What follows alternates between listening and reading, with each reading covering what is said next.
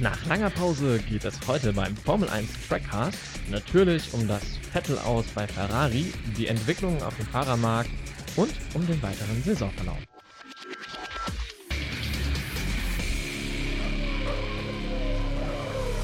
Hallo und herzlich willkommen zur vierten Folge des Formel 1 Trackcasts. Lange ist es her, dass ihr was von uns gehört habt, aber jetzt starten wir wieder richtig durch. Jawohl, wenn Corona uns da nicht doch noch einen zweiten Strich durch die Rechnung macht, aber bleiben wir erstmal positiv. Noch sieht es ja so aus, als könne die Saison 2020 dann ja endlich wieder am 5. Juli in Österreich starten. Stimmt. Gerade nach letzter Woche schauen ja irgendwie alle schon auf die nächste Saison. Ja, da hast du recht. Äh, letzte Woche ging es ja wirklich drunter und drüber im Formel 1 Karussell und Auslöser war der Bub aus Hessen und vorerst auch einzige deutsche Fahrer in der F1.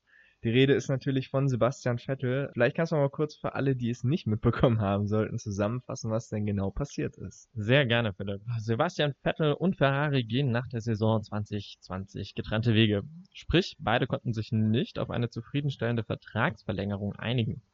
Wichtig ist aber, dass das Ganze keine finanziellen Gründe hatte, also wie erst von, von vielen Experten angenommen wurde, sondern dem Sepp hat einfach die erfolgsversprechende Perspektive bei den Roten gefehlt. Was ja auch verständlich ist, äh, sein Teamkollege Charles Leclerc hat ja erstmal einen fetten Fünfjahresvertrag bekommen und da haben wir auch in den vorherigen Folgen schon so ein bisschen drüber diskutiert, dass das eigentlich schon ein ziemlich klares Statement auch in Richtung Vettel war, oder? Natürlich wurde der Eindruck auch gerade zum Ende der letzten Saison immer größer, dass die Scuderia den Sebastian so ein bisschen aufgegeben hat und alles auf Charles setzt. Der hat ja auch wirklich einen soliden Einstand bei Ferrari gefeiert. Klar, er ist halt noch jung, hat noch dieses Feuer, um wirklich vielleicht auch diesen Mythos Ferrari wieder zum Leben zu erwecken. Ja, aber trotzdem darf man Sebastian Vettel und seine Zeit bei Ferrari auch keinesfalls schlecht reden. Er ist immerhin der dritterfolgreichste Fahrer, den Ferrari je hatte und ihm fehlt auch nur ein Sieg, um mit Niki Lauda gleichzuziehen. Und auch wenn er keinen Titel holen konnte, trägt er doch einen großen Anteil dazu bei, dass Ferrari wieder zurück in die Erfolgsspur gefunden hat. Und er hat ja theoretisch noch die Chance, dieses Jahr seinen Titel mit Ferrari zu holen. Ja, du sagst schon, theoretisch. Auch wenn Binotto natürlich damit tönt, dass man auch diese Saison noch an Vettel glaube und der Titel möglich sei, sind wir mal ganz ehrlich, Ferrari ist doch das erste Team, das auf einen Fahrer setzt, um die besten Chancen auf einen WM-Titel zu haben. Ja, gerade auch, weil bei Mercedes natürlich klar ist, wer die Nummer 1 und wer Nummer 2 ist. Deshalb müssen die anderen Top-Teams ja schon fast ebenfalls auf nur einen Fahrer setzen, um mithalten zu können. Und äh, klar wird man dann bei Ferrari auf den Mann setzen, mit dem man noch fünf Jahre erfolgreich zusammenarbeiten will. Wird also ein schweres Jahr für Sebastian Vettel, denn als viermaliger Weltmeister die Nummer 2 im Team zu sein, hinter einem Rookie, der noch null WM-Titel auf dem Konto hat, ist äh, sicherlich nicht der schönste Job. Aber dieses Jahr kann für Vettel gleichzeitig auch das Wichtigste seiner Karriere werden.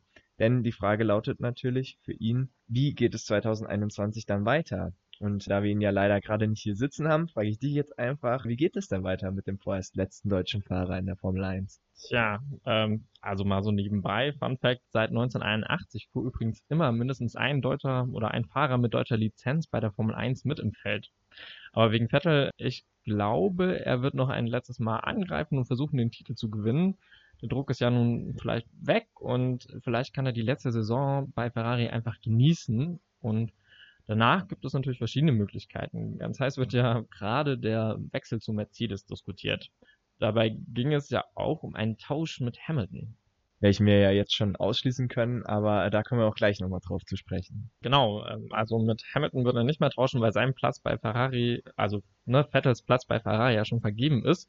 Aber Hamiltons Teamkollege Valtteri Bottas hat natürlich auch nur noch einen Vertrag bis zum Ende der Saison und ich glaube, dass Vettel auch kein Problem damit hätte, an der Seite von Lewis Hamilton in die Saison 2021 zu starten.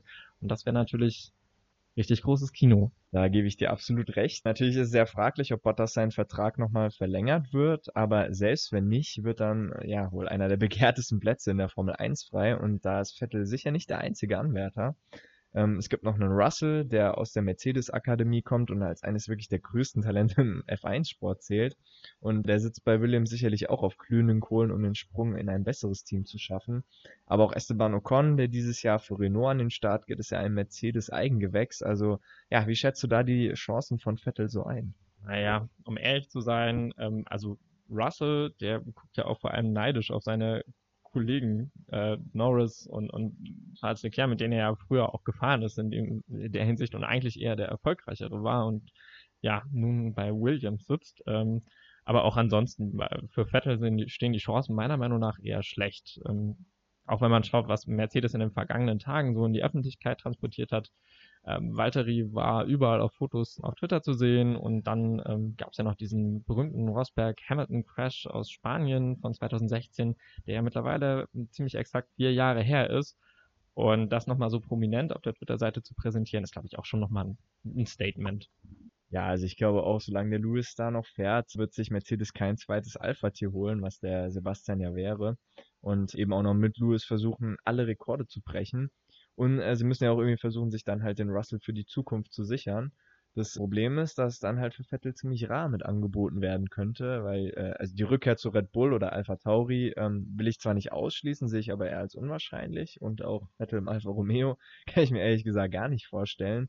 Bleiben also jetzt noch Renault und Racing Point. Was ist äh, deine Meinung? Wieso nicht Alfa Romeo? Dann könnte er wieder zusammen mit Kimi Räikkönen fahren und die älteren Herren unter sich. Und Romeo würde sich sicher freuen. Ja, das ist nämlich genau der Punkt, dass äh, die sich sicherlich freuen würden, aber ich glaube nicht, dass Vettel ja Lust hat, in einem Auto zu sitzen, mit dem er zumindest nicht mehr die Chance hat auf einen Sieg. Da sehe ich Alfa Romeo gerade nach der letzten Saison äh, noch gar nicht. Hm, ich hingegen würde die Rückkehr zu Red Bull auf jeden Fall ausschließen, denn Vettel neben Verstappen, da hast du eigentlich dasselbe Problem wie ähm, bei Mercedes nur vielleicht sogar noch schlimmer.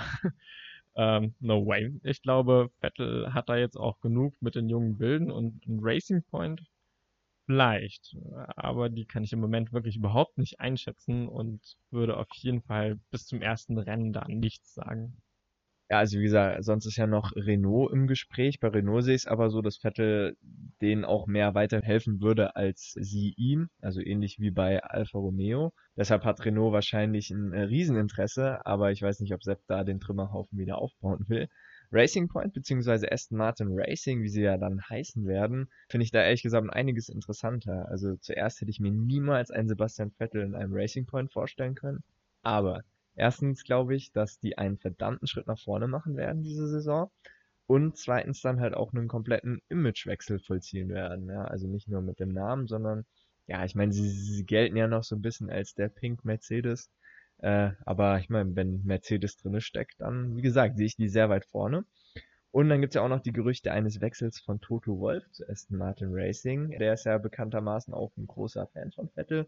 Also sollte die Entwicklung äh, des Teams jetzt wirklich so über die Saison laufen, wie ich das jetzt so ein bisschen prophezeit habe, kann ich mir ehrlich gesagt sehr gut vorstellen, dass vielleicht Sebastian Vettel diesen Schritt nochmal wagt. Das ist mal eine Voraussage. Aber viele hätte, wenns und äh, ne, ähm, wir müssen auch mal gucken, wie es mit Mercedes weitergeht, denn tatsächlich sieht es ja wirtschaftlich einfach gerade durch die Corona-Krise insgesamt nicht so genial aus und Formel 1 ist ein teurer Sport.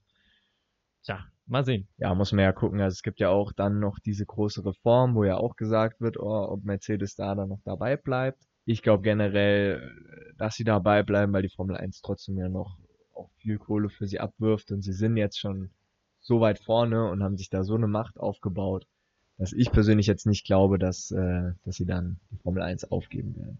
Ein anderes Team stand ja für Vettel auch zur Debatte oder zumindest gab es Gerüchte, die ja jetzt auch dementiert werden, aber McLaren war ja nach äh, dem Abgang von Sainz zu Ferrari auch mit einem Platz frei und hat gewunken oder nicht, je nachdem. Auf jeden Fall hat sich jemand anders jetzt auch geschnappt, deswegen ist das Thema auch von, vom Tisch. Äh, Ricardo. Ja, bei äh, Danny Ricciardo hatte ich echt das Gefühl, dass er es gar nicht erwarten konnte, sich von Renault zu trennen. Und ja, zusammen mit Norris bilden sie jetzt auch das perfekte Team. Das stimmt auf jeden Fall. Ist natürlich schade, dass so eine Bromance in der Formel 1 zwischen Norris und Sainz in die Brüche geht. Aber ich glaube, mit Ricardo, da kann die Beziehung irgendwie weitergehen. Und viel interessanter wird natürlich auch die sportliche Beziehung. Für Ricardo ähm, ist es vielleicht die letzte Chance auf einen WM-Titel und Norris muss sich nach seinem Debütjahr jetzt auch weiter einen Namen machen in der Formel 1. Ja, da erwartet uns auf jeden Fall ein heißer Fight, bei dem ich mir ausnahmsweise mal keine Prognose zutraue. Tja, aber vielleicht hilft da das alte Wer hat wen geschlagen Spiel. Ein gewisser Nico Hülkenberg, Nico Hülkenberg schlug nämlich 2018 Carlos Sainz mit 69 zu 53 Punkten und gewann auch im Qualifying-Duell, als beide für Renault fuhren. Aber Sainz lag zumindest mit einem Rennen im Rennduell vorne. Ricardo fuhr ein Jahr später auch im Renault gegen Hülkenberg und ersetzte da bekanntlich Sainz. Und Ricardo schlug Hülkenberg in allen Wertungen. Und ja, Sainz gewann wiederum gegen Norris und lag äh, zwar bei den Qualifying-Duellen hinten, schlug ihn aber in, in Rennen und auch in den Punkten ganz deutlich mit 96 zu 49. Meine Prognose ist also, wenn Ricardo gegen Norris fährt, Norris, dann äh, rechne ich ihm die höheren Chancen aus. Auch wenn jetzt äh, Norris im vergangenen Jahr viel gelernt hat. Ja, das ist eine Prognose, die lasse ich jetzt einfach mal so stehen. Ähm, was interessant ist und mir gerade auffällt, ist ja tatsächlich, dass äh, Ricardo dem äh, Sainz auf seinen Spuren so ein bisschen folgt, jetzt zumindest bei zwei Teams. Also, ne, bei zwei Teams. Also äh, Sainz kam ja von Toro Rosso zu Renault, von Renault zu McLaren. Also äh, und, und, und, und Ricardo kam ja wirklich auch vom Red Bull Stall. Das fand ich schon auch sehr lustig. Und vielleicht ist dann Ricardo doch nochmal im Ferrari zu sehen. Who knows? Ja, man sollte niemals nie sagen. Aber äh, ja, jetzt haben wir wie gesagt schon so viel über Vettel und Ricardo geredet. Genau, da müssen wir jetzt eben halt nochmal auf den genannten Carlos Sainz zu sprechen kommen. Äh, wie siehst du denn seine Rolle bei Ferrari eigentlich? Ich sehe die ehrlich gesagt sehr positiv. Ferrari, das war in den vergangenen Saisons echt ein eine verbissene Sache irgendwie, weil immer wieder ging was schief. Mal lag es am Fahrer, mal am Team und dann hat die Strategie wieder nicht funktioniert und alle waren schlecht gelaunt, äh, die Presse war schlecht und ich glaube, Science lockert das einfach ein bisschen auf. Ähm, Mr. Smooth Operator mit seinem Humor, mit dem vielleicht auch niedrigeren Ansprüchen, die man an ihn hat, weil er ja jetzt doch nicht das krasse Talent ist und aber er kann guten Support bieten und er kann eigentlich nur positiv überraschen. Er kann eigentlich nicht enttäuschen. Und ja, äh, sein letztes Rennen in Brasilien, das war echt großes Kino. Ähm, kann ich auch wirklich nochmal empfehlen, sich das auf YouTube nochmal anzuschauen. Äh, und er ist auch insgesamt letztes Jahr einfach konstant unter die Top 10 gefahren. Nicht immer, aber doch meistens und ist dann auch einfach zu Recht der Best of the Rest Driver geworden. Und ja, jetzt hat er einen Vertrag mit Ferrari und kann sich mal richtig beweisen. Genau, du sprichst es schon an, zwei Jahre Vertrag. Seit 2015 ist er schon dabei und ist jetzt sein viertes Team, also er wechselt sehr gern. Haben wir ja eben schon festgestellt. Für Red Bull war er tatsächlich zu schwach, also bei Red Bull ist er nie gefahren.